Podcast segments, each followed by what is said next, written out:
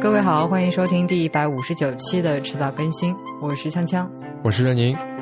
那在今天两样这个环节里，我我先来说吧，要不？好的，嗯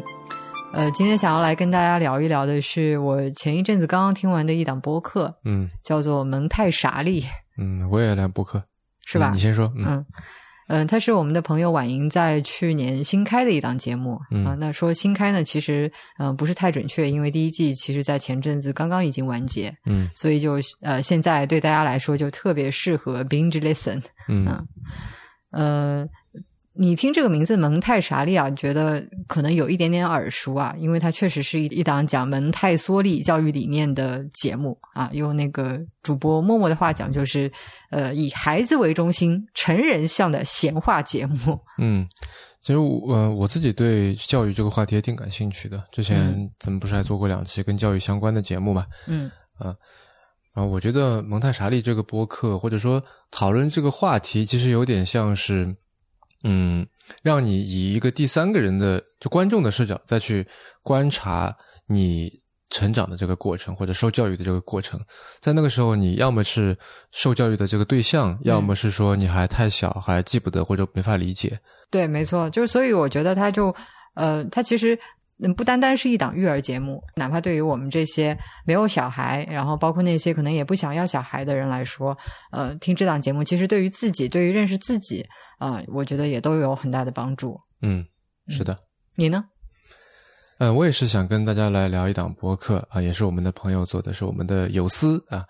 呃，刚才那个婉莹他们是叫小黄鱼播客嘛，嗯啊，然后这个我想说的这档呢是生动活泼出品的，嗯，徐涛他们的，对对对，徐涛、丁教、Richard 他们做的，叫做呃到海外去，嗯然后他也是第二季刚刚结束，然后现在准备做第三季，可能四月份上线吧。嗯嗯，为什么在现在想说这个事情呢？一个是说他们这第二季结束了啊，那么就是想听的人可以一次性的去把它给听完。嗯，第二个呢，就我觉得在现在这个时间节点啊，就新的一年刚开始，然后我相信，如果你是迟早更新的听众呢，你对目前的这个世界形势、国际大局肯定也是有很多的这个关切的哈，呃，也有许多的疑问。嗯，都打个比方，就全球化已经完蛋了这样的这个说法，其实嗯、越来越怎么说浮嚣尘上啊，然后你也可以从这个网上也好，报纸上也好，书书里面也好，找到各种各样的一些证据来应和这个观点。嗯嗯，现在这么一个嗯政治、经济、文化各种各样的原因交错融合，然后再加上新冠疫情的爆发，让我觉得让理解这个世界、理解眼下的情况，以及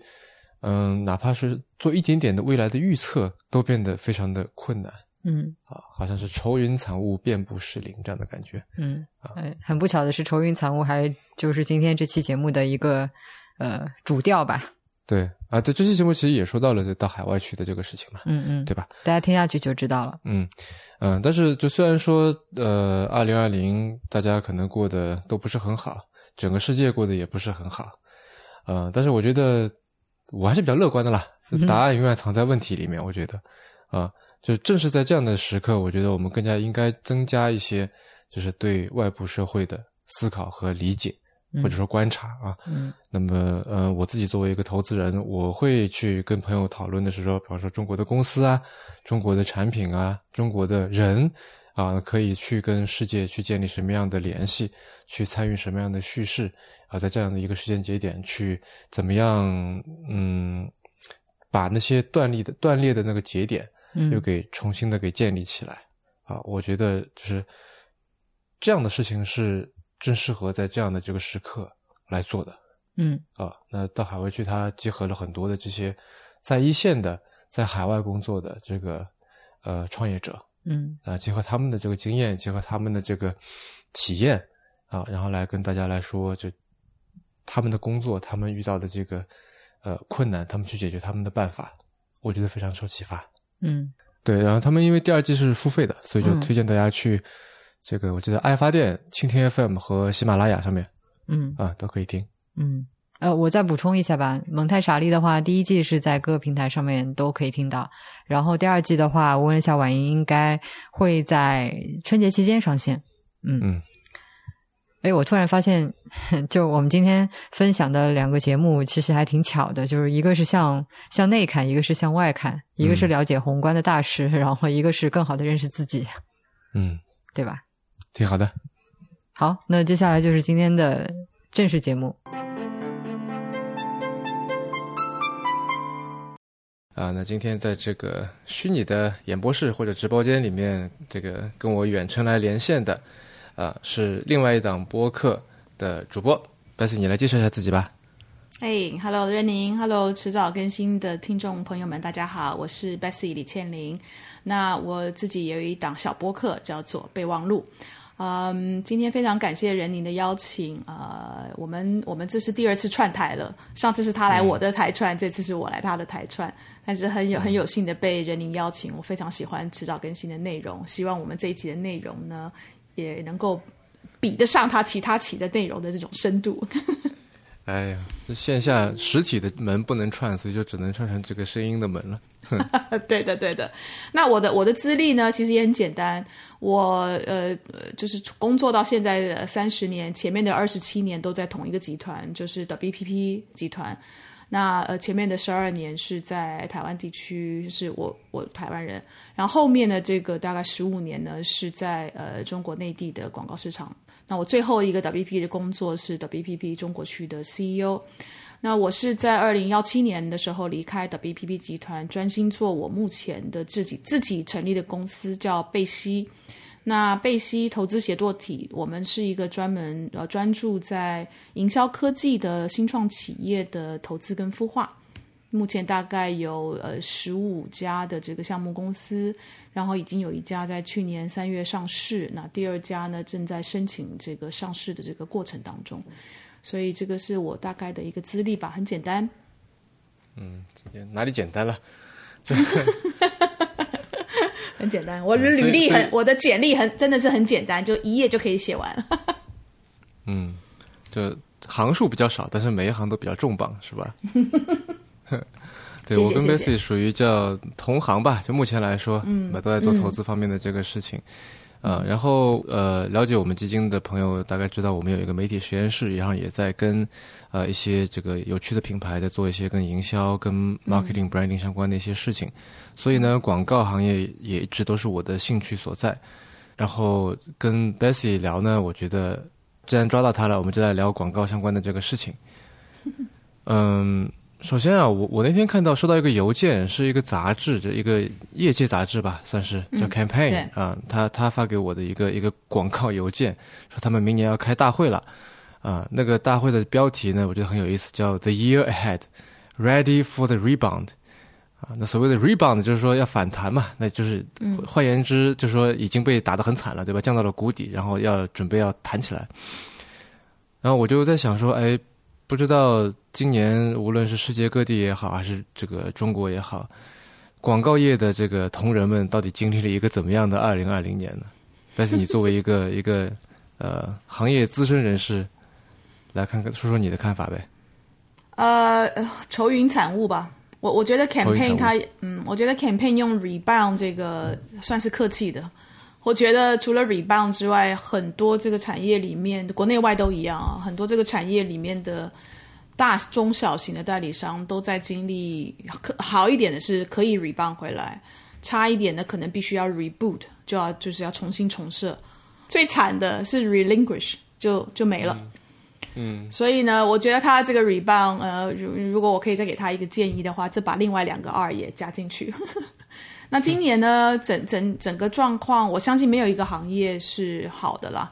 那呃，行业里头经呃，就说呃，经常会被引用的一些对行业从广告花费的投放数字的这种预测的是三个代代理商的集团嘛，有 WPP，有杨师，有 IPG，他们其实对今年整个的预估呢都是很差的。呃，比如说群益。是 WPP 集团的，然后 Magna 是 IPG 集团的，他们对于整个今年的预测呢，大概就是下滑大概四点一、四点三左右。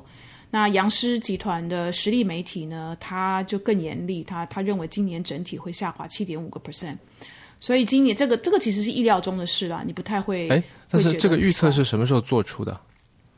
他们每一年呢，其实都会固定的两个时间，比如说我我知道群益说老东家嘛，所以群益呢、是上半年会先去做一个预测，大概第一季度的时候，然后到了这个第四季度的时候，可能会再去做一个修修改修正。所以我们现在看到的都是以大概上半年吧，上半年的这个状态来去看。那但是在这个预测里面呢，像比如说呃呃 IPG 的那个 Magna，它就虽然全球的状况不好，但是呢，两个最大的市场，一个是中国内地，一个就是美国。这两个市场呢，中国呃呃美国那边它给出来的指数是下滑一点三，中国是稍微上涨了零点二。所以就是说，在全球都愁云愁云惨雾的前这个状况之下呢，两个比较大的经济体，呃，就是下滑的速度可能会比其他的地区或者国家要稍微好一点。但是对于我们这个产业来讲呢，我觉得另外一个更让人忧心的指标是，其实是谷歌。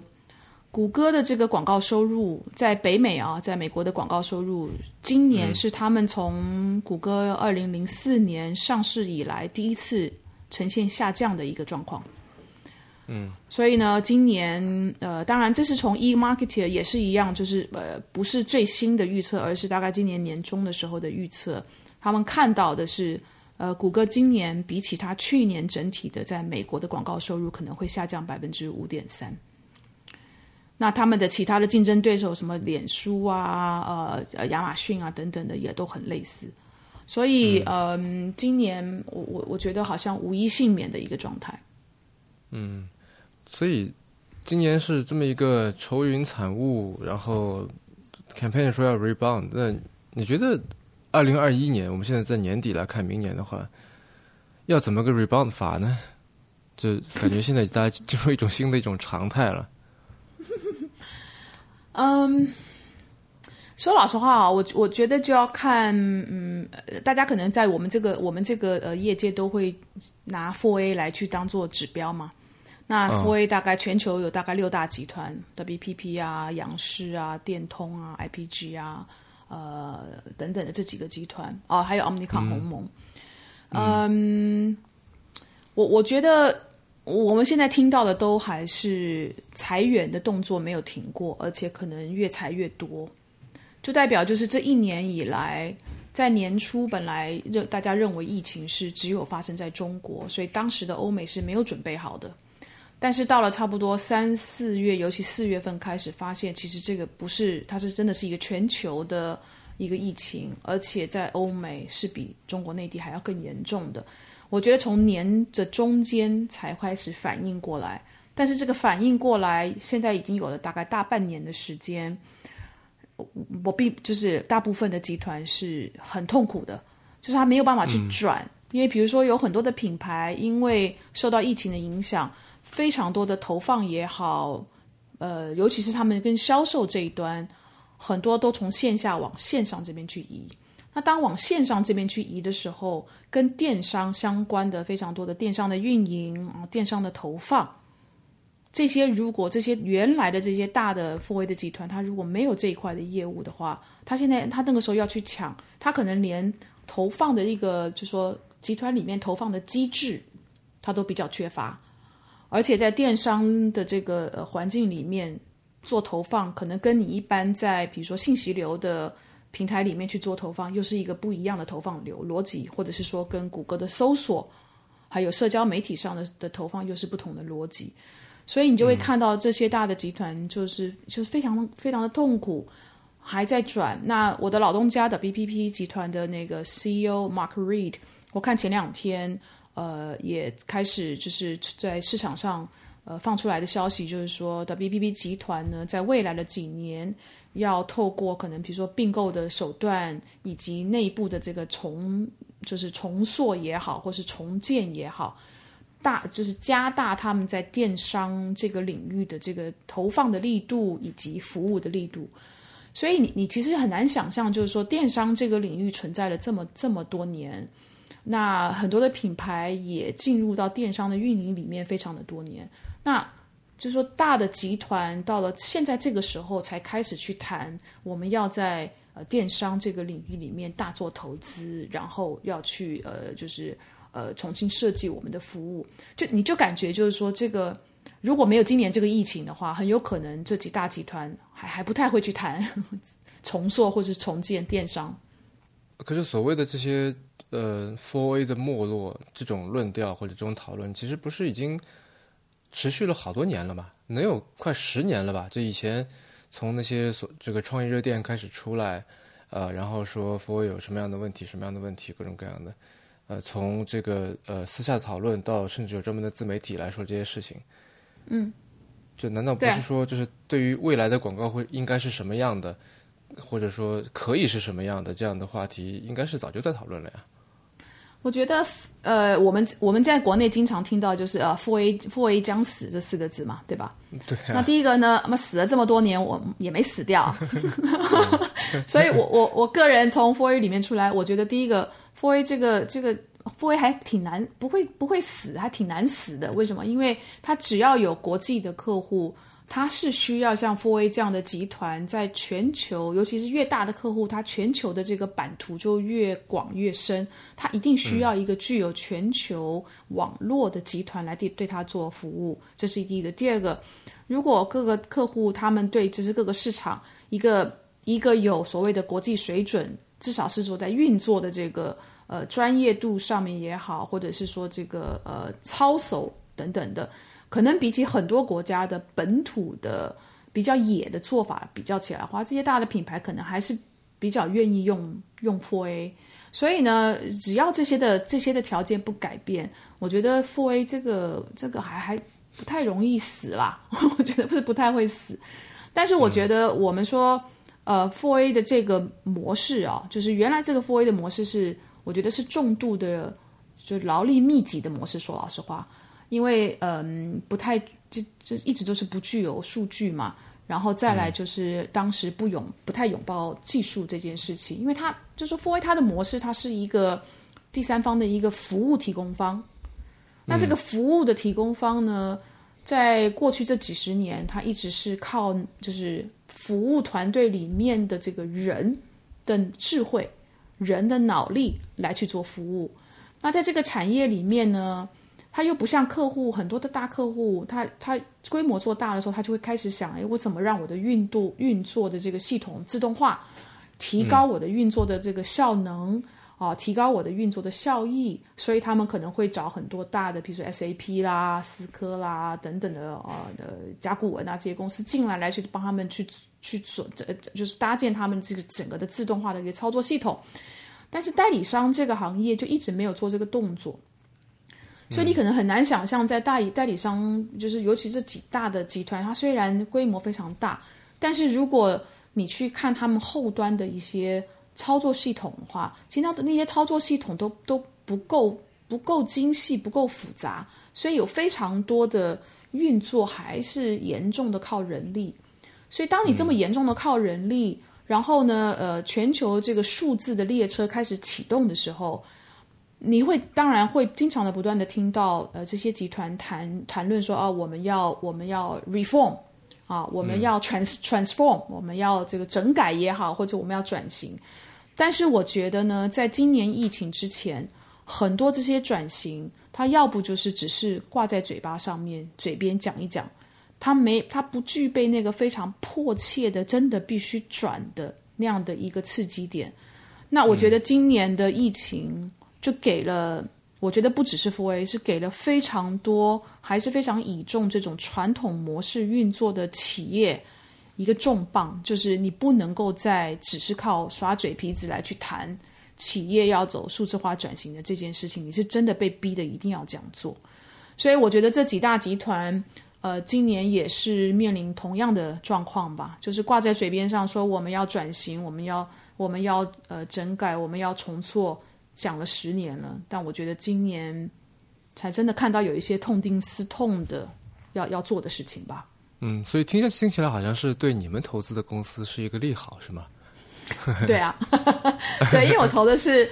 呃营销科技嘛。那我当时就是在我其实，在二零幺五年我就成立我的公司，我当时还是 WPP 的 CEO，因为当时那个马丁爵士他允许我把我的时间就做六四的这个拆分，所以我百分之六十的时间做的 BPP CEO 的工作，因为它是一个集团的角色，它它不涉入到日常的这种每个公司的运营，所以其实呃。工作效率好一点的那个，个工作百分之六十时间是没有问题的。那另外百分之四十的时间呢，他让我去做我自己的探索。所以我的探索就是因为我在一个劳力密集的这样的一个代理商服务行业做了二十七年，那我就我就觉得靠人力这这个模式是走不长久的。但是又因为在原来的集团里面呢，就是嗯，我觉得当时当然有非常多种种的这个原因吧。所以我们当时一直就离技技术也好、数据也好，是一个比较遥远的地这这这样的一个状态。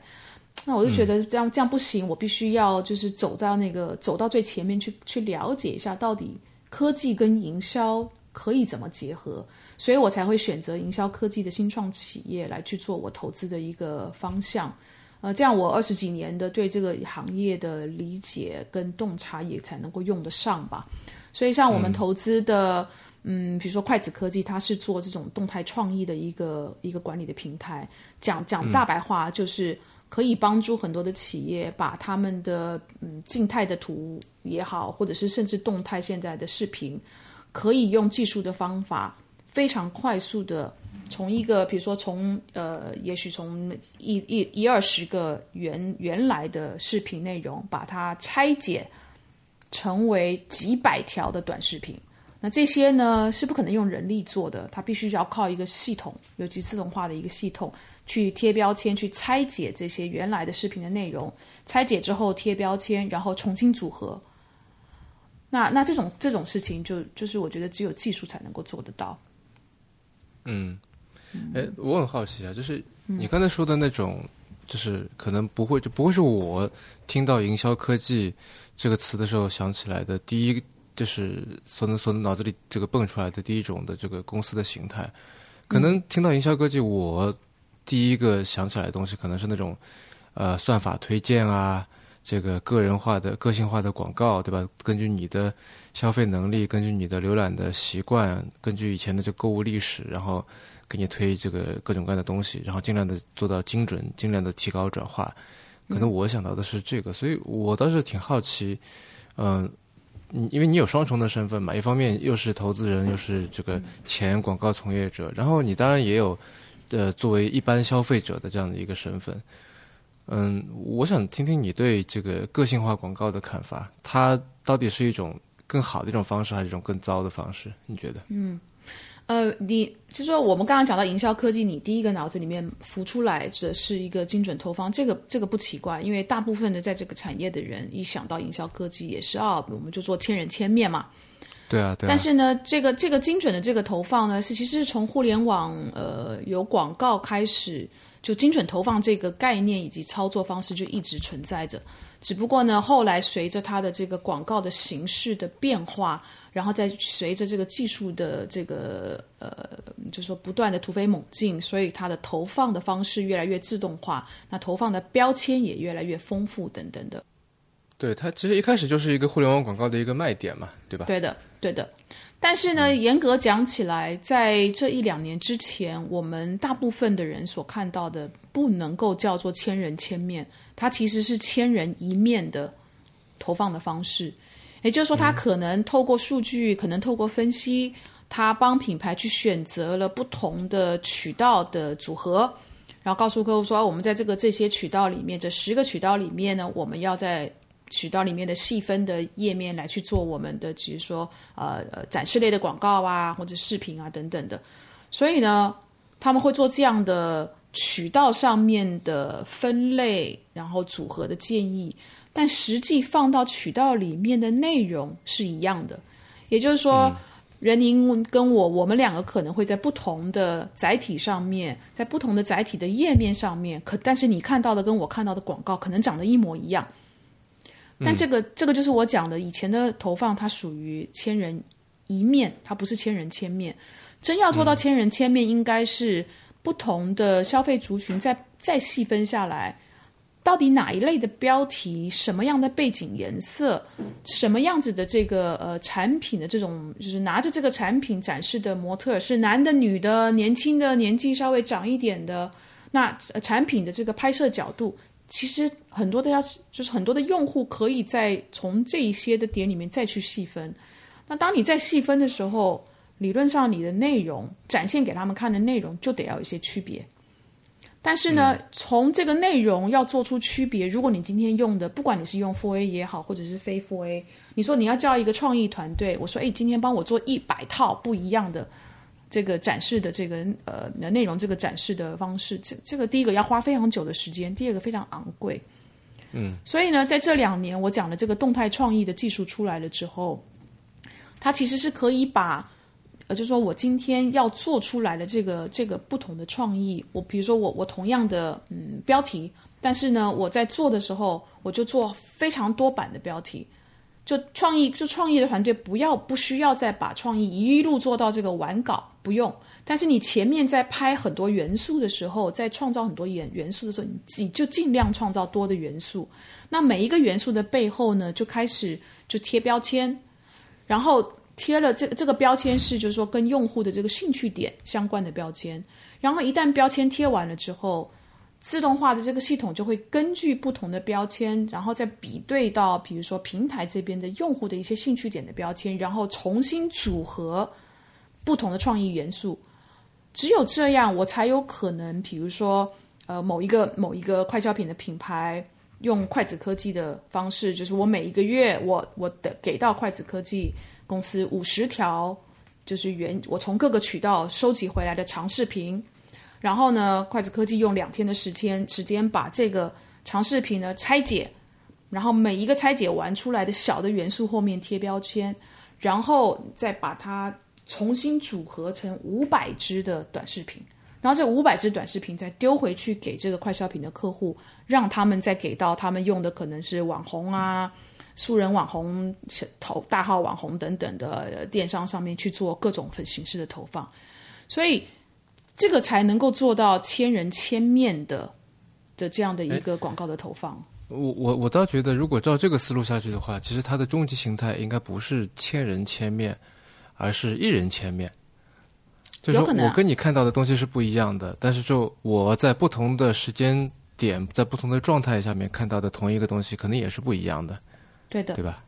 其实呢，呃，整个做做做广告发展到现在啊，其实对于品牌来讲，或者对广告人来讲，我们最终极的是我能够做到一对一的广告，那就没有投放的概念，你懂我意思吗？如果我能够掌握到每一个消费者、每一个用户，我要我要在给这个人什么样子的这样内容，是能够最触动他。然后能够让他去做点击也好，让他去做我希望他做的行为也好，我最终极我是能够做到一对一的。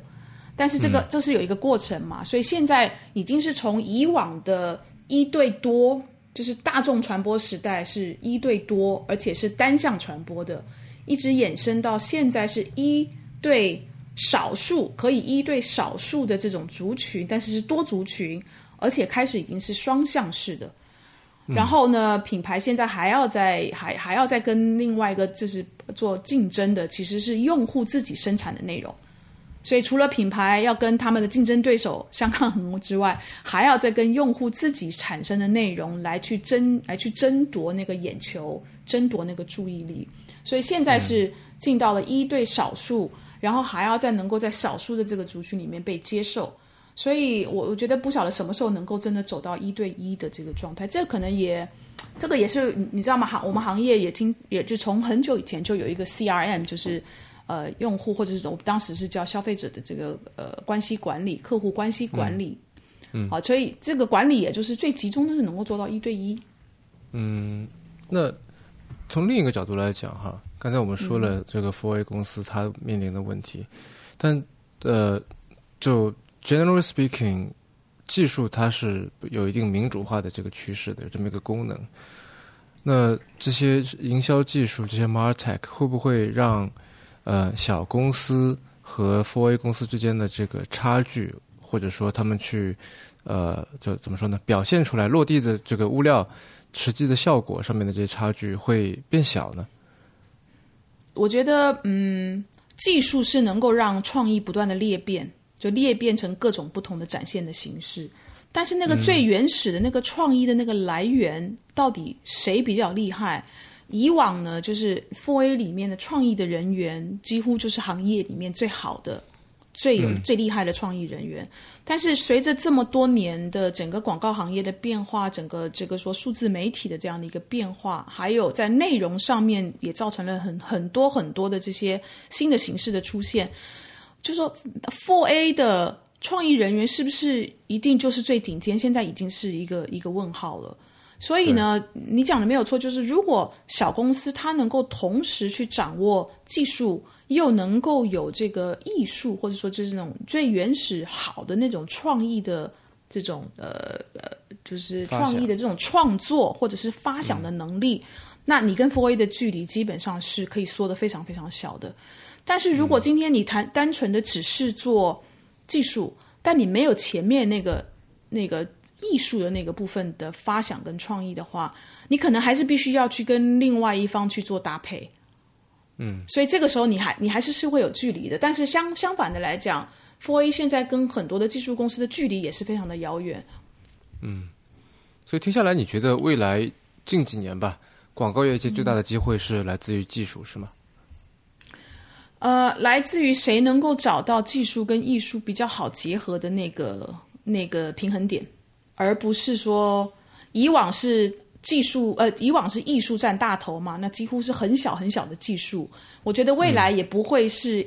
技术占大头，然后艺术很小。我觉得未来它它肯定会是艺术加上技术是一个要比较平衡的关系。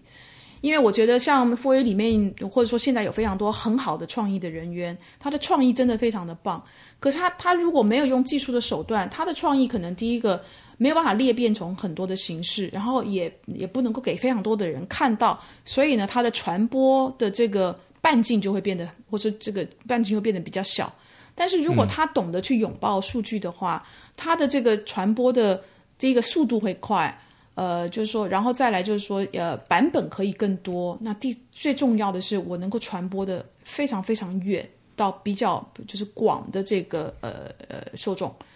所以，所以这两者中间是不是怎么样取得一个比较好的平衡？我认为这是未来这几年在整个营销这个领域，不不只是代理商哦，其实现在很多客户也把营销这件事情或是广告这件事情拿回来 in house 做嘛。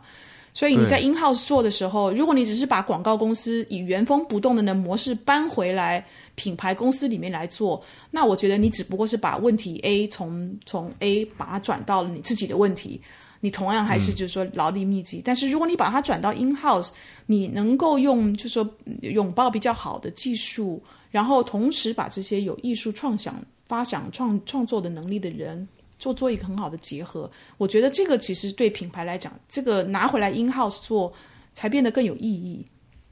嗯，因为广告公司它通常要服务好几个客户嘛，可能不同的风格的、不同的领域的，但如果你是 in house 自己来做的话，就可以让那个人在那里。就在这个行业，在这个风格里面挖得更深。是这个是这个是，当然它也是嗯双刃剑了。就它它可以在单单一个行业呢，就是说挖得很深，但同样的也因为就是 in house 的这个创意团队，他只做你的这个品品牌，他没有那个机会去做别的品牌，所以很多时候呢，他缺乏别的产业的一些刺激的时候。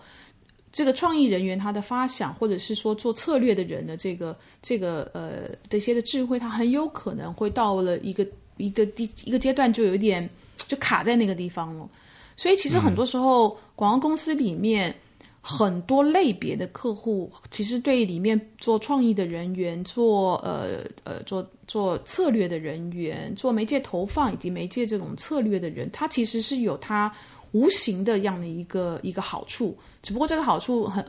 不太有的人会拿出来去讲。嗯，说到创意，就是今年我倒是看到了很多那种，呃，跟疫情相关的这个创意广告，还挺有意思的。我印象最深的是在年初的时候，呃，Netflix 做了一系列的这个广告。那他的这个广告是说，他把这他他这个平台上面的一些剧集的内容，呃，半剧透的放在了户外广告上面。比方说一个人的照片，然后说这个人已经死了，对吧？说这个人或者说这个人还活着，然后就是号召大家不要出门，因为你出门的话呢，就有可能看到剧透。对对对，Netflix 的这个营销是越来越有意思。对，我这这个这个这这个很这个点很妙，对吧？显然今年的，你看它的这个股价，它今年是很大的一个受益者嘛，嗯，对吧？那你作为一个就是在疫情期间，你作为一个受益者，你这么一个这你姿态是很难摆的，嗯嗯，这本来是一件很难的事情，但我觉得他非常巧妙的把它这化解了这个这个难点啊，非常巧妙。对的，我觉得还有另外一个是那个呃汉堡王的广告。汉堡王呢，呃，我不晓得国内怎样，但是汉堡王在在欧美这边，在创意上面来讲，以及营销的策略方面来讲，一直是非常受追捧的。就是他们他们会做一些很有意思的广告，比如说他去年吧，就有个广告是，他把他的那个华宝的那个嗯，就放在那边放呃，让它让它自然的腐烂。啊，就是要看多少天啊，等等等等的，就是他们会做这些些很出其不意的广告。那今年呢，汉堡王其中的一个跟疫情有关的广告是，他站出来说，因为今年疫情的关系，让非常多的餐厅都受到非常严重的这个打击嘛。嗯，那很多的呃，包括其实中国内地也是一样，大家都在呼吁的，就是说啊，我们要支持，比如说在大家里面附近的。家里面附近的这个餐厅，让他们不要不要不要关闭啊，不要关门啊，等等的。那嗯，汉堡王就出了一个全球的广告，就说我们鼓励你们不一定要从不一定一定要点我们汉堡王的华堡，我们建议你你也可以去点麦当劳。然后呢，还有还有这些一连串的，他把他以往是他竞争对手的餐厅的名字都点出来，就说我鼓励你们大家。去点这些这些餐厅的这个外卖，我们必须要必须要走下去。然后呢，他甚至开放他在 Instagram 上面的账号给所有的餐厅的同业，如果他们希望帮他们的餐厅打广告，欢迎到汉堡王的这个 Instagram 上面，我们免费帮你做广告。所以我觉得这个就是呃，跟 Netflix 很类似，就是他们会做一些很不一样的。一大部分的品牌想到的都是，你知道吗？还是从自己品牌出发，然后啊，大对大家做疫情的提醒，要不要？要不然这个更更，我我自自己自己个人很不喜欢的一种广告类型，就是啊，如果你今天买我的产品，我会我会播出百分之一、百分之二啊，然后去这个捐赠跟疫情有关。我我最讨厌这种广告，就是嗯。好像如果消费者不买你的东西，你就觉得你没有你没有这个义务去做这些公益的行为嘛？所以我觉得很多行业很多的公司都会做类这一类型的。但我觉得，嗯，汉堡王的这个是一个很不一样的做法。嗯，你说起汉堡王，我想起那个麦当劳在不前段时间巴西疫情非常严重嘛，然后巴西的那个麦当劳他把自己的 logo 给改了一下，还挺有趣的。麦当劳 logo 不是金拱门嘛，两扇门中间是连在一起的。然后他就把它给分开了，对，保持社交安全距离。对对对对对。然后还有另外一个类似的一个一个思路是，有一个品牌做做这个数码产品的叫雷蛇，做很多那种电竞外设的。然后它的那个 logo 本来是三条蛇缠在一起的，然后他开始发说把那三条蛇都分开了，就说我们要 separate。嗯，我觉得今年大家一直都都非常愁云惨雾，所以呢，我觉得反而是很多时候用用一种幽默的手法，是能够让消费者觉得哦会心一笑，否则太正经八百的会让人觉得很沉重。今年已经很沉重了，再看一个正经八百的广告就更沉重。是的，今年除了说广告之外，还有另外一个我不知道算不算广告，可能应该也算这个广义上面的 marketing 的一部分吧，就是直播这么这个话题。嗯刚才说到，无论是技术还是艺术，我觉得可能直播对这两跟这两边都有点不沾。嗯，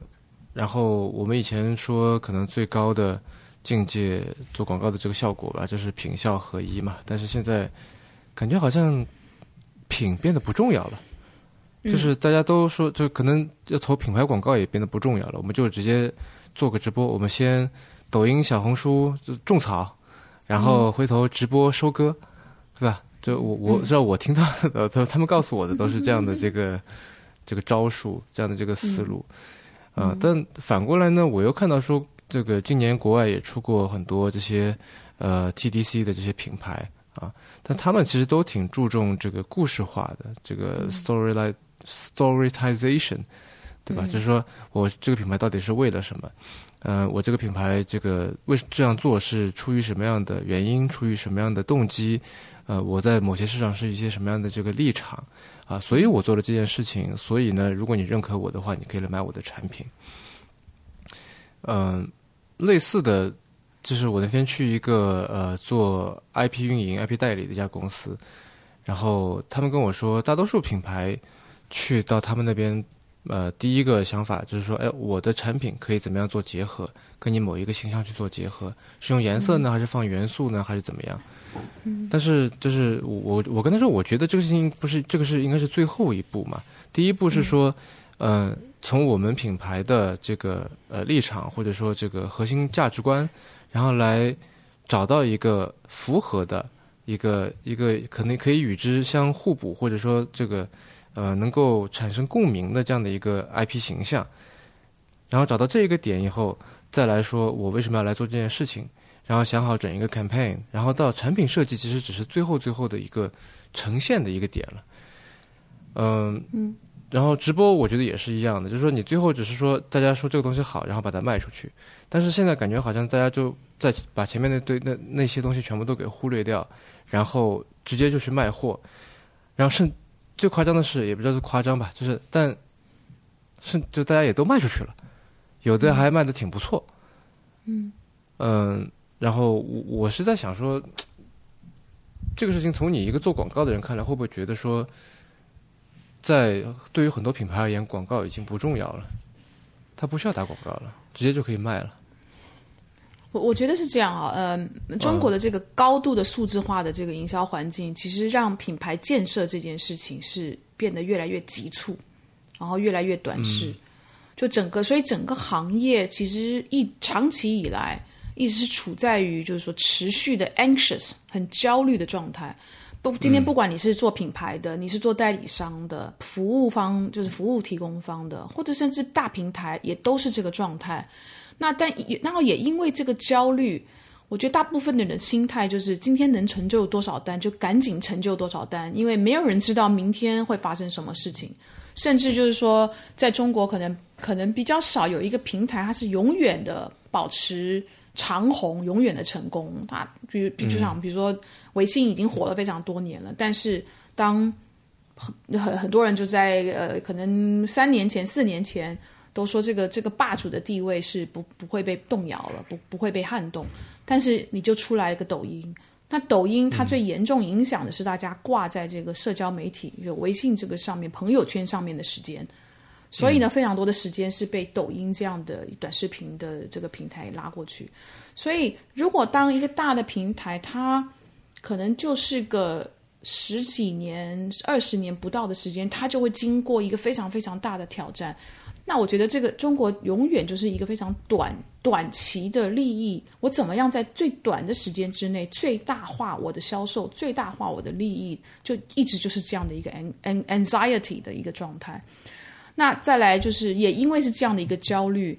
大部分的企业，不管是我相信，不管是国际的企业或是国内的企业，他们对于营销人员的 KPI，就是如果你去了深处深入去了解，比如说一个 CMO 他的 KPI，他的 KPI 里面可能越来越少是跟品牌这件事情有关的设定。而都是啊，如果今天有社交媒体，我的粉我的我的粉丝要有多少的数量，我一年要发多少的这个内容，然后我这里面的转化率要有多少，我带来的流量都被数字化，而且那个数字都是比大的。所以，所以我觉得，因为中国的这样的一个大的环境，它会让在这里面做营销的人，就永远就在寻找我下一个惊爆点，我下一个能够让我升官的。升官的这样的一个，嗯，呃，就很，尤其是越大的数字越好。哎，可是这个情况不是应该是在，这应该是在全球都一样的吗？全球都都有数字化这件事情，但是我觉得在在全球这个层面，比如说脸书，它不是一开始很快就进入了所谓在脸书里面能够带货的这件事情。脸书到现在还是保持非常清楚的社交媒体的部分，所以它逼着品牌在你这你在脸书的这个上面要做的就是你要怎么样用更好的内容来去丰富你的在上面的这个呃公众账号，然后让消费者他愿意因为你的好的内容去去就说 follow 你，然后点赞。所以他很，他还不是不像国内就很，我们很快就进入到了卖东西的这个环节。所以这在你看来是一种落后呢，还是一种坚守啊？嗯，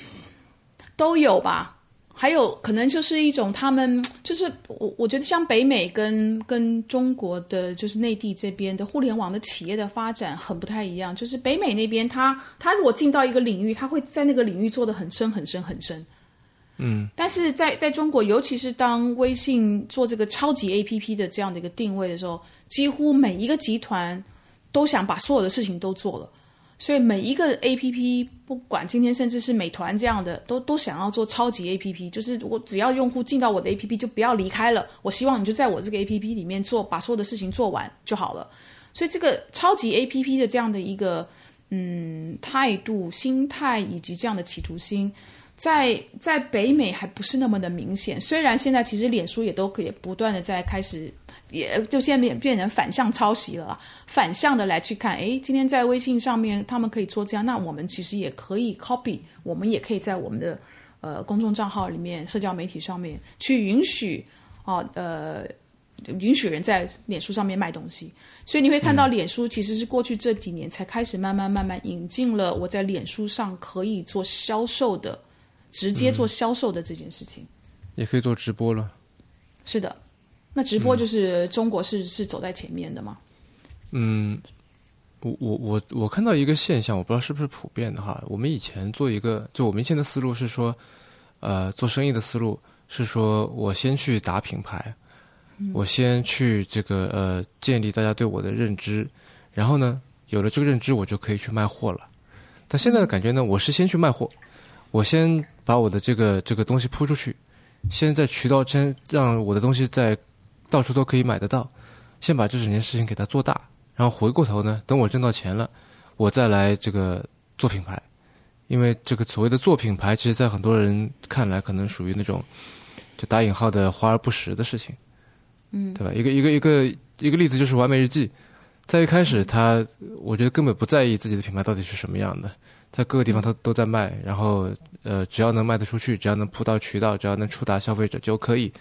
并不在意说到底自己的整体视觉或者说他这个品牌形象到底是什么样的。嗯。但现在到了这个节点，他开始说啊，我要去呃做一些这个 branding，我要去做跟就是去开始在意这些东西了。嗯。好像是个先后顺序 调换了。我我觉得可能，嗯，是这样的。那我觉得这个可能跟国内的几个方面的发展也有很直接的关系。比如说，国内的这个电商发展的很，就是开始的很早，所以在中国内地的电商领域是一个非常非常成熟到不能再成熟的领域。所以对任何一个新的品牌来讲，其实就是说你的渠道，你的我们叫 distribution 的渠道，不再不再像以前传统的那样的一个环境之下要去摄取到那么的艰难。我在电商上面，我只要能够找到团队，知道怎么运营这个我的这个电商上面的网店，我其实就等于是我可以发到全国了。所以的，当 distribution 不是那么困难的时候，我我就可以很快进到销售的这个这个呃话课题里面。那还有就是，如果他很快就这个品牌也好，这个公司也好，很快又走上了这个资本的路线。那你知道吗？你跟我，我们都是 这个投资圈里面的人。绝大部分的，尤其是财务型的投资人，他去评估一个公司的时候，很少有人会去评估你的品牌资产，而是你今天有多少用户，你做了多少的销售，然后你的这个回头客有多少啊？你的销售是不是每一年成什么样倍数的成长？看的都是跟这些东西有关。所以，当投资人不问品牌资产。然后，呃，品牌它自然而然，它就不会去往那个方面去经营。那有了品牌，是因为它它比如说上市了也好，或是它融到了非常多的钱了。然后呢，它的用户群，它就是它它的，我们我们讲说这个数字层面的 KPI 都做到了。那我现在还有闲钱了啊，我再来做一些是可以让我在外面讲更美好故事的的这样的一个品牌建设吧。可是你这个时候在做品牌建设就就很诡异了，因为你一开始的时候是先求销售嘛，所以来买你东西的的的用户可能是非常非常杂的的这个呃画像，它不是那么的专，不是不是那么一的类一致的这样的一个画像，所以当你走到已经用户群非常大了。你你怎么去做这个品牌建设呢？像像我现在就很好奇，完美日记要怎么去做它这个品牌建设？因为它的用户群已经非常的广大。嗯，所以如果他走到这样的一个状态，他回来来去做品牌建设，我觉得绝大部分那个所谓的品牌建设就是拿来说故事而已。嗯，就他那个品牌是不是真的是是呃？就我们传统的讲座做品牌建设的那样的一个目的，我我我觉得很困难了。这个时候，可能是来做市值管理，就是增加里面这 goodwill 那个部分吧。对的，或者是你就是在集团里面啊，你到他的办公室拜访的时候，他会挂很多标语在墙上，然后这是我们的 品牌理念啊，什么什么的。嗯，哎，刚才说到这个呃呃完美日记啊，其实完美日记我觉得是一个非常好的一个例子。嗯，一方面是说它是先起销量，然后再做品牌；另一方面呢，我那天看到一个分析文章啊，他做了大量的这个小红书上面的这个投入，嗯，可以说这个品牌应该就是吃着小红书的这个红利起来的，至少在初期，啊，然后现在在做这方面的就社交媒体内容的这个这个传播营销这方面事情的这个品牌，可以说在全球吧，都是只要你想要做销售。只要你想要触达大部分的人，那你就几乎必须要做这个事情。嗯，然后我说我在我在想的是，既然你用社交媒体，你肯定呃要用到 UGC 的内容。嗯，你怎么样去让一方面让这个传播面扩得更大，二方面又能够维持一个相对统一的形象呢？嗯，就是讲你一方面要讲给足够多的人听，让足够多的人来一起讲；二方面要让大家来，就让结果上来说，让你想被讲的故事。被讲出来。第二个是说，现在因为很多中国品牌也在做出海，那么如何在目前的这个错综复杂的形式和以前有以及既有一些相对负面的一些认知的情况下面去做一个做一个怎么说呢？做一个品牌认知，或者说跟海外的这些呃消这些消费者去讲自己的故事，嗯。这个感觉还挺难的。我我先回答你那个出海的事情哦。呃，因为这个我觉得是本质上是同一个事情，对吧？就是说，嗯，你想好了要怎么讲，然后就其实就到了后面那个步了。嗯，但我觉得中中国品牌走出国门，其实要回答一个基本的问题，跟国际品牌要来中国要回答一个基本的问题是一模一样的，就是你为什么要你为什么要出海？你要先回答这个基本的问题。那国外的品牌就是你为什么要来中国？你就你一定要来中国吗？尤其是现在还没进中国的这种品牌，如果现在要进来，他们如果问到我，我会跟他，我会问他说：你要先回答你自己的一个基本问题，为什么要来？如果没有必要的话，就不要随便进到中国来，因为中国内地不是一个容易的市场。你不要以为你在啊上海开了店，然后呢，他就他就是自动的消中国的消费者就会自动的涌上来贴上来。中国已经不是那样的一个一个环境，所以中国的品牌要走出国门到海外去发展，也要先问自己，就是你为什么要去海外？什么目的你要去海外？然后呢，海外就全球就这么这么大的一个。那这个为什么要去海外？这个这个问题应该是怎么回答呢？如果他就说我就想挣钱，这里有市场。这这是算在你看来是一个合格的答案吗？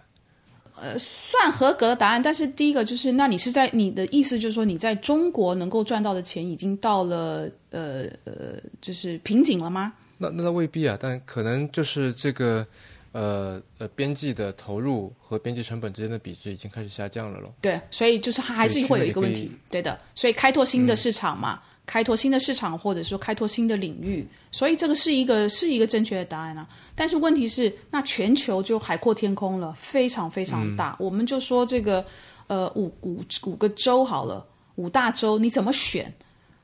你的切，然后你到了海外的市场，你的产品一放在了一个就是海外的市场去跟国外的品牌或是当地的消费者品牌去做竞争的时候，你的切入点够不够特别？然后你要从什么市场切进去？所以市场要优先顺序，然后再来，你选定了市场之后，你要用什么方式？因为其实我们经常讲啊，国际品牌到中国来水土不服，那中国品牌出去也会有一模一样的问题啊。你要不就是呃，你知道很多中国的企业就是我还是相信中国人，说我要用中国人、中国的短管理的团队去管理，不管是在哪个市场啊，东南亚、印度啊、欧洲啊、拉美啊、北美等等。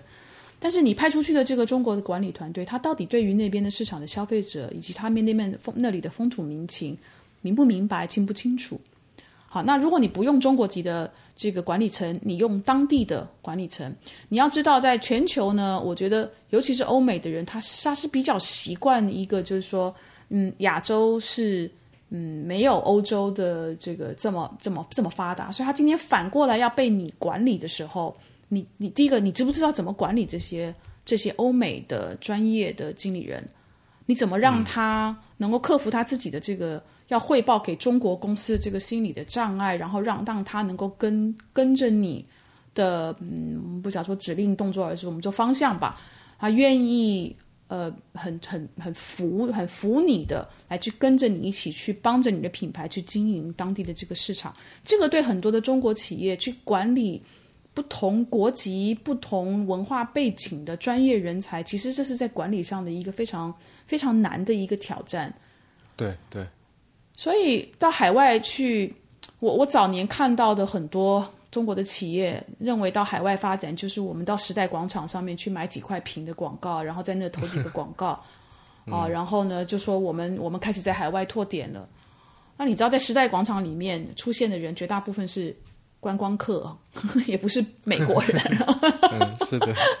所以你到底在时代广场上面你去投那个广告，到底目的在哪里？我知道，最近这几年有非常多的中国的网红会在时代广场上面去买，比如说买个五秒，买个十秒，然后他就拍个照。那这个纯粹就是拿来国内讲故事的。那这种就不是在海外发展，而是真的只是我利用了一个在海外露脸的机会，来去跟国内的用户也好，呃，品牌也好，说，哎，你看我我有一个国际的知名度。那这个目的性是不一样的。嗯。然后你刚才问到，就是说，嗯，利用这个社交媒体，你呃，就是就是创作者去做宣传，然后又要能够保持就是所谓的品牌的一致一致性。对对对，就是你进到一个新的一个市场里面去，那呃，相对来说比较低成本的去建立一个品牌认知，去打响你的知名度的办法，就是用社交媒体去做嘛。嗯，那你如果要要做一定本地化的这个处理的话。那首先当然是用他们本地的这些 UGC 的内容去做，更能能够尽快的拉近这个这个你这个品牌和当地消费者的距离。嗯。但是，呃，如果你这出海也好，不出海也好，你只只要是做 UGC 内容，就意味着很难去管控嘛。嗯。以你的经验来说，怎么样去维持一个品牌形象在多个渠道的一种统一性呢？让他们讲你你你来讲的事情。嗯。我我我可以跟你讲我我真正的很诚实的对这件事情的观点吗？嗯嗯嗯，你说。我我自己个人一直觉得哦，一个有创作力而且有影响力的这个社交媒体内容的创作者，他他之所以有他的创有他的影响力以及他的粉丝喜欢他，就是他有他得到就是独到的地方嘛。对。那。所以这个这个独到的地方、独特性跟品牌需要维持的这个统一性，这件这两件事情其实是互相冲有冲突的，是互相违背的。嗯嗯嗯。所以，所以当品牌要去，你真的如果要用社交媒体上面的这些，不管是大号也好、腰部的、尾部的这些社交媒体的人的创作者来帮你用他 UGC 的方式来去讲你品牌故事的时候。我觉得你应该先去了解，或是先去分类。我今天找的这几类的社交媒体的这个原创者，他们是属于什么类型的？我讲的类型的是，他他他在用他的内容表达的时候，他是属于这种比较外显的，还是说是比较有内敛的？那是比较狂野的方式，还是就是你要用你要用这你要先把它分类，分类好了之后，你要去看我怎么把我品牌故事的一些的元素提供给他们。让他们用他们的就是他们的粉丝喜欢的表达的方式去讲你的品牌故事，但是你知道吗？要做到这件事情，这是要花非常非常多功夫的。那我觉得大部分的品牌在用社交媒体的创业者这个创作者的时候呢，是不太不管是品牌也好，或是他用的代理商也好，就不太愿意去做这么复杂的呃这种事情。所以我们现在看到的社交媒体上的内容创作者的使用，基本上是把他们当做媒体资源做大批量的采买。所以我一下就是我要买两百个腰部的网红。然后我就提供给这两百个腰部的网红一模一样的内容，然后这些网红腰部的网红，他可以要不就直接转转发，或者是说呃 copy and paste 啊放到他的账号里面传出去。所以品牌这边觉得，哎，我都做到一致性，因为大家讲的内容都一样。但是但是这这个这个网红他本身，我相信从他的用户来讲，会觉得很很不搭嘎，就是他跟他的原来的风格是完全完全。不一致的风格，所以这样的东西一转出去，在他的粉丝里面，是不是真的能够造成品牌希望能够造成的那样的一个效果呢？我我一直对这件事情是打非常大的问号的，不只是从就是从营销从业者的角度，而是我自己做很我我我也我也就 follow 非常多的账号，我自己从用户的角度来讲，我就觉得第一个一看就知道那是广告，第二个你就觉得很很莫名其妙，所以现在反而。反而我觉得比较能够让创作者用他自己的方式去做品牌的这个 呃讲故事也好，或者是说品牌的这个呃传播也好，反而是在播客这个领域里面，因为我觉得现在可能大部分的创意的人员还真不知道在播客里面该怎么做广告，所以呢，现在就变成。因为你我知道人你你们的节目迟早更新，也做过非常多的口播，所以很多的口播过播过来就是，哎，这是我们我们想请你帮我们做一次口播，多少钱？然后这是我们给你的材料。那我现在反而看到非常多的这个播客的主播在用他们自己的调性，用他们自己比较 comfortable 的方式，在把这个口播给给讲出来，安插在他的节目里面。所以我觉得现在看到的播客的形式反而是比较接近。如果你真的是想要用有有个性、有影响力的这种社交媒体的这种创作者，他们的账号来去帮你讲品牌的故事，那应该是品牌去贴近这些账号的特性，而不是而不是反过来。所以我觉得这个统一性的，当当现在社交媒体已经发展成这样的一个丰富的状的的这样的一个呃生态，然后。呃，尤其是 UGC 的这一块领域里面，它它的多元性简直是已经数不出来的。我觉得那个那个统一性的控制是基本上是应该是不能再存在的一个一个坚持。这是这是我很诚实、很老实的一个观点。但你刚才说的就是让品牌去贴近这个 UGC 的创作者，那对于一个品牌而言，如果有两百个、三百个这样的账号，他怎么可能一一去？跟他去确认这个事儿的，对，当然，所以问题就回来说，为为为什么你要买两？你需要买两百个账号吗？我觉得那个是一个鸡生蛋，蛋生鸡的问题嘛。那我觉得就是因为大家可能 KPI，就像我我我前面所讲的，如果你的 KPI 是跟数字，尤其是越大的数字有关的话，那我当然就是把社交媒体当做媒介资源，大批量的采买。然后一下两百个人发出去，那你知道吗？我在我在我在这个社交媒体上就有两百篇的这个内容。如果你是纯只是纯从数字上面能够交差的话，那你你在做的其实不是社交内容、社交媒体的内容的传播，你在做的是社交媒体的投放。这这两者是不一样的。嗯，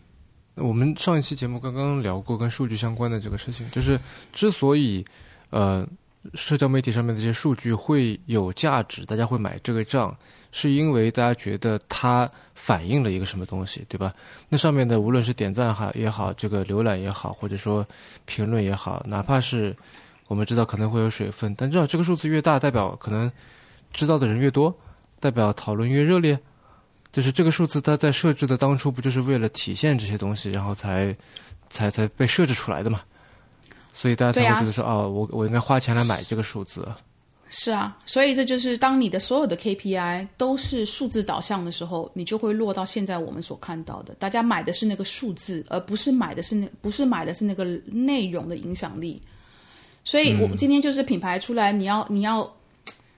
我觉得很多时候是挂羊头卖狗肉啊。就是明明做的是呃社交媒体的投放，不是内容，但是他就要把它讲成是社交媒体的内容的传播。这这两件事情根本就是完全不一样的出发点，完全不一样的 KPI。所以你真的要透过社交媒体上面的内容去做影响的时候，你其实不需要两百个账号的。比如说，我们只挑二十个账号。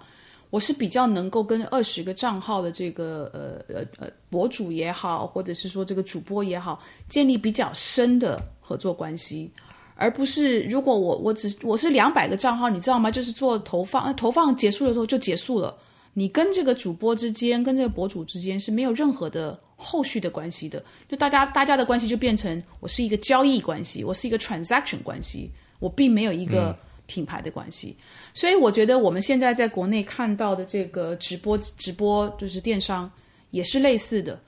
就是有非常多的呃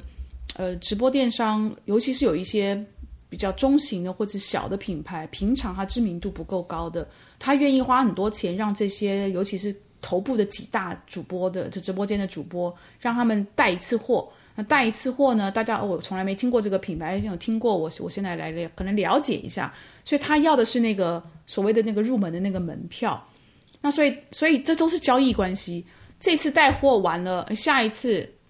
他他跟你这个主播跟你这个品牌中间是没有任何关系的，一直到你下一次有钱了，你再回来去找这个头部的主播再帮你带一次货。所以交易关系以及合作关系是是是不一样的两层关系。所以，如果你今天是要出海，你是真的很很 serious 想要去扩大你的市场，那要能够进到那个市场里面，是一定要是被能能够被当地的那个消费者第一个认识，第二个接受，那第三个他还愿意去买你的产品嘛？这个是一个过程。那你你要去用他的语言，用他们所就是相信的人，去用他们懂的语言去跟他们做你的品牌的沟通。而不是说我买几个大的户外看板在那边，大家就知道哦，这个中国品牌来了。那然后呢？嗯，Bessy，我一直我不知道你为什么会在广告这个行业里面待那么久啊？今天聊下来，我觉得你对广告依然还有还有这样的这个热情和信心。但 我我我我其实说实话，我在我记得是高中还是什么时候？那个时候，我其实觉得自己好像以后应该会成为一个广告人，但事实上我并没有啊。但那时候我会觉得会，就那时候我觉得我曾经觉得广告公司是很酷的。那时候有我看了一个电视剧，我记得在某一个暑假里面叫做《难得有情人》。嗯，你你看过那个电视剧吗？没有看过，那时候我看过几集吧，很久以前啊。我印象很深的就是里面有那个吴大维和和舒淇嘛，嗯，然后还有姜武啊什么的。那那个片子是让我觉得广告公司非常酷，广告就是有点像是看到了怎么说，可能十几年前去看得得知硅谷那些人的生存状态一样。呃，但现在我越来越觉得，好像这些非常厉害的这些创意，这些嗯这些广告人曾经引以为豪的东西，好像都也变得不再重要了。嗯。嗯，我我觉得，嗯，就像你讲的啊，可能在也许是在十五年前吧，那个时候的广告公司是会让很多年轻人很向往的。但是我觉得走到现在，之所以就是说不再有那种圣殿的那样的一个神一样级的这种感这种感觉的时候，是是因为我觉得过去这尤其这十年里面，创意被民主化的这件事情发生了。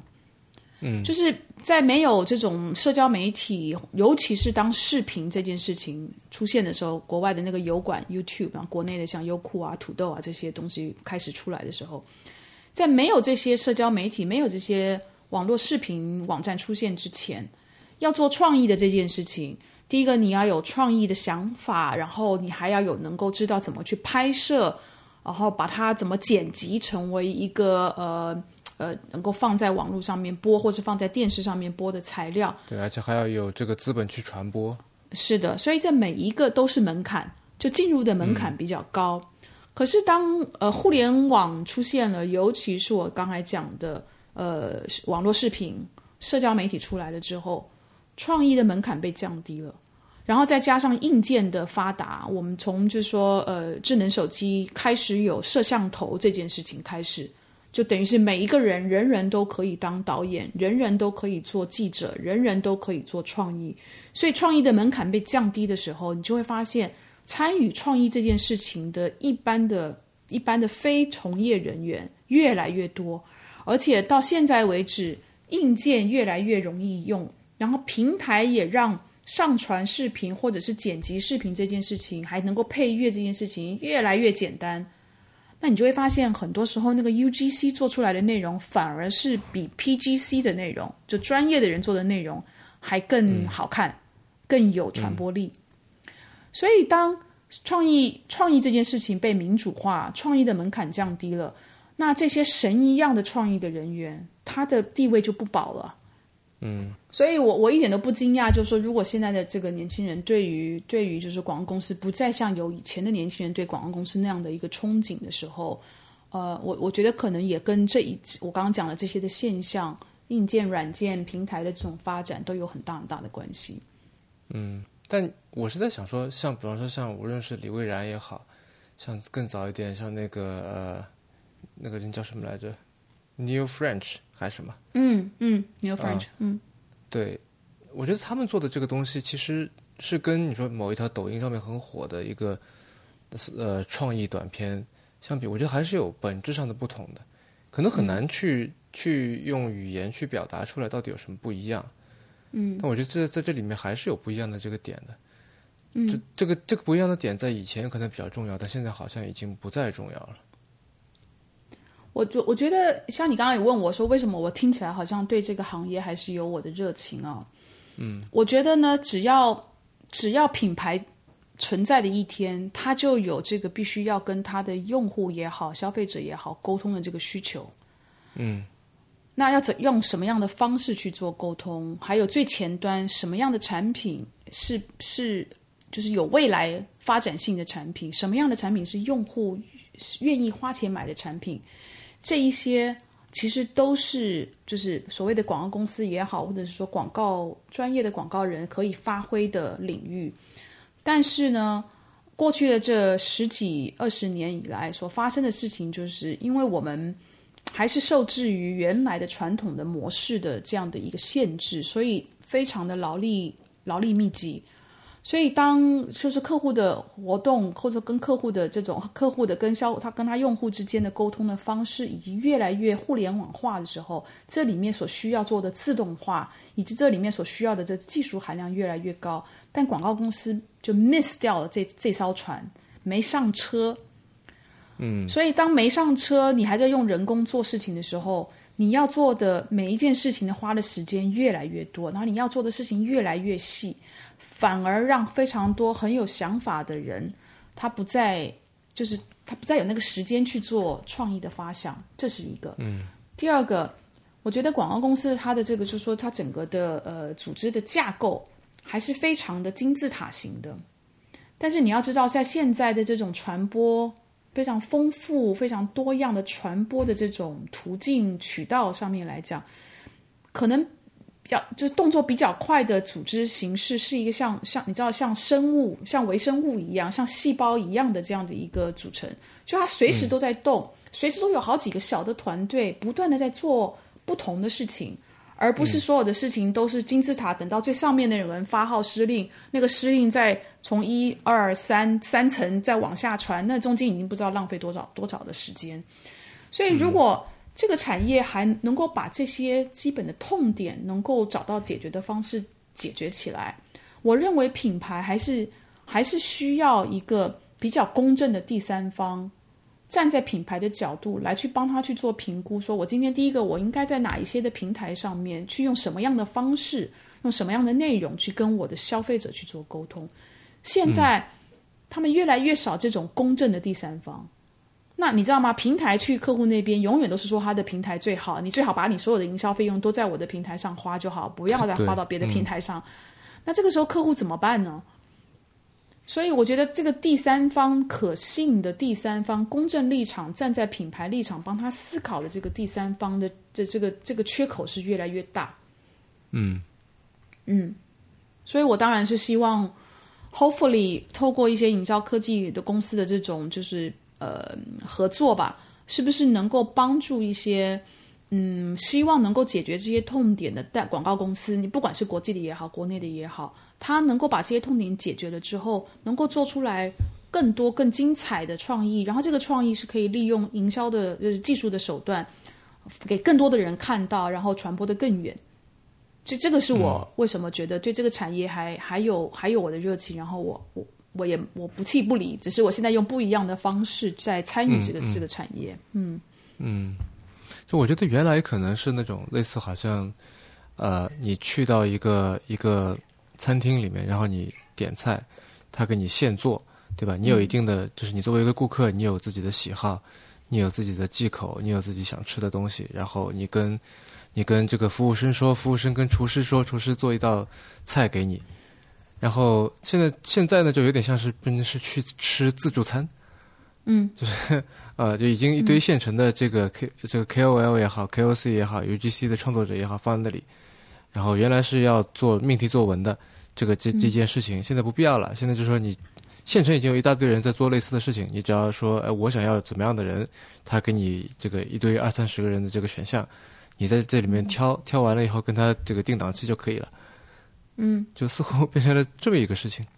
是啊，就像其实其实今年疫情疫情以来呢，你你知道吗？很多以前我们没有疫情的时候，大家说啊，我要我去到这个网红餐厅吃饭，然后那个大厨的这个这道名菜那道名菜。但今年疫情把每一个人都训练成大厨，然后你就会发现，哎，其实我自己烧的也还不错。嗯，那我 我还需不需要在大 大厨的餐厅里面去吃大厨炒出来的菜？嗯，差不多。嗯，呃，然后我们每每期节目其实如果有嘉宾的话，都会有一个最后的固定环节，叫做 One More Thing，就是请嘉宾来推荐一个东西。嗯，是书、一个 App 或者一个人、一件事情都可以。好，我呢想推荐一个值得关注的趋势。哎，我想推荐的是声音营销这件事情。啊，不是因为不是因为我们做播客的关系，而是我觉得大家可以去看一下几个比较就是一些数据啊。就 ComScore 呢，在二零二零年年底，他们预测是在今年年底，全球我有百分之五十的搜索都会是透过语音来去做搜索，这是包括中国呃内地的市场在内的。然后呢，另外一家公司叫 Gartner。它的数据是预测，在今年年底之前，百分之三十的搜索是会在没有任何屏幕的终端上面去做搜索。也就是说，你纯粹就是输入语音，你要听听到语音回复，没有屏幕了。嗯。然后呢，中国的这个智能音箱的普及率，现在在全球已经从大概二零幺八年是百分之十九，到了二零幺九年，去年是百分之二十八，今年很有可能会上升到至少就是三分之一吧左右。然后呢，今年的这个这个呃，大部分的这个智能音箱的出货量，中国的三大百度、阿里跟小米三家公司的这个呃音箱的出货量已经超过了全球就是出货量的将近百分之四十吧。嗯，所以呃，语音搜索这件事情，然后靠语音来去做交互的这件事情，是已经是越来越重要。尤其是在比如说一些智能汽车里面，在开车的时候，你只能用语音这件事情。然后我相信我们的听众里面有不少人应该是会用，比如说小爱同学啊，这个呃天猫精灵啊，小度啊，呃这种就是呃智能助理，或是苹果的 Siri。但是我们在营销这件上面，这件事情上面，我们还在做的，大部分的人做的都还是跟图文有关的营销，比如说搜索。还没有人真的去想，我今天用户如果是用语音来做搜索，我我给他的还是图文的回应，那我能不能够也同样有另外一套是语音的回应呢？比如说，嗯，所有的公司的官网，今天如果我要去都透过百度去搜索一家公司，去找一家公司，百度给我列出来，它还是会列这个公司的官网，或者是说一些一些文字的描述。但为什么为什么公司不能够录一段音频，用语音的方式回复给这个用户，去简单的解解释或是介绍这家公司是什么公司呢？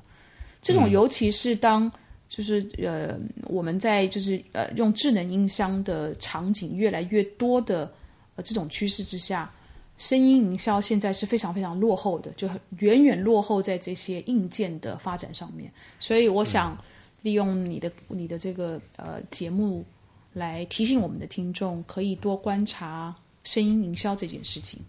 嗯，我以前看过一本书，叫做呃音爆啊，Sonic Boom，Boom，Sonic Boom，对，嗯。呃，然后它里面其实说到一个点，就是说比起视觉来说，其实音听觉是更加原始的一种感官，它更接近本能，所以就更容易跟受众去产生那种感性层面上面的联系。是的，我觉得现在就是声音它，如果我们要讲说，我们今天做一个品牌的沟通，能够让消费者呃看了之后有非常就是发挥他的想象力等等，这个这个目前声音是比图文要要能够达到的那种所我们叫颅内高潮，嗯，要更更更能够做到颅内高潮的。我觉得视频就是我图文是已经把那个想象力限制住了，因为是已经有图像出来了嘛。但声音是一个，我今天就是讲气球这件事情。我相信在人民的心心里面浮出来的气球的形状，跟我心里面的气球的形状是两个完全不一样的气球。这个就是声音可以带领你去做的非常多的想象力，无边无尽的这种想象力。所以声音是很有趣的一个营销的方式，但是大部分的人都还没关注这个赛道，所以我觉得有兴趣的听众可以看一下，可以了解一下。嗯，而且我知道有已经有不少，就是美国的广告公司，他在做所谓的声音营销，就做那种，呃，就是叫什么，就是声音的 logo 对的，啊，对的就，是这个可能在国内现在也会，我看到是其实最近国内也有在越来越关注做声音营销的方面的事情，比方说最近用广告歌来宣传自己的这个品牌或者产品，其实越来越多了，但是可能还嗯。只是停留在做这个 marketing 的层面，还没有到 branding 的层面。对的，你刚刚讲到一个非常好的重点，就是那个声音 logo。你知道声音 logo 是很难被很难被 copy 的，你知道吗？就好像我们讲到英特尔的那个声音 logo，你马上这个旋律就会出来了，对吧？那如果今天我、我要 copy 英特尔的这个声音 logo，我的旋律肯定会跟它的旋律很类似啊。那我只要听到那个很类似的旋律的时候，我想的还是英特尔的 logo，我不会我不会去想别的品牌的 logo。嗯嗯，所以，如果你用声音 logo 用的好的时候，像你我我相信你也是听起来你是你是网飞或是奈飞 Netflix 的重度的观众啊，我也是。所以 Netflix 它一开始的时候，它就有一个那个呃这呃就是打开这个网站的那个它的那个声音的 logo 那个声音。那个声音，你一旦听久，它就在你的对对对对，它就在你的脑袋里面，永远都抹不掉了。嗯所以声音 logo 这件事情，其实在国内、国外就是越来越多的品牌很从很早就开始重重视这件事情。但国内的品牌，我我其实是觉得大家可以可以开始去看一下，不是不是用广告歌曲，而是我怎么帮我的这个品牌去创造一个声音的 logo，然后我用一段时间把这个声音的 logo 让我绝大部分的目标的这个用户能够听到。然后看到或者听到，然后能够能够升值在他们的脑海里面。你一旦你做到这件事情，这个声音 logo 就很难很难被 copy 了，那这就是你的了。国内做的比较好的，我觉得是京东，就是它那个京东，就是也是一个那个按门铃的那个旋律嘛，对吧？对的，就它，也是一个送货上门的这么一个暗示。啊我觉得这个是可能我国内公司我现在能想到的做的比较好的。对，其他的可能根本也没有。比如说你打开微信的时候是没声音的，他给你看的是一个人站在像小王子一样站在一个星球看着看着地球，然后什么小红书啊、天猫啊，打开是没有声音的，就是你没有那个进入的那样的一个，你知道吗？声音的一个宣布。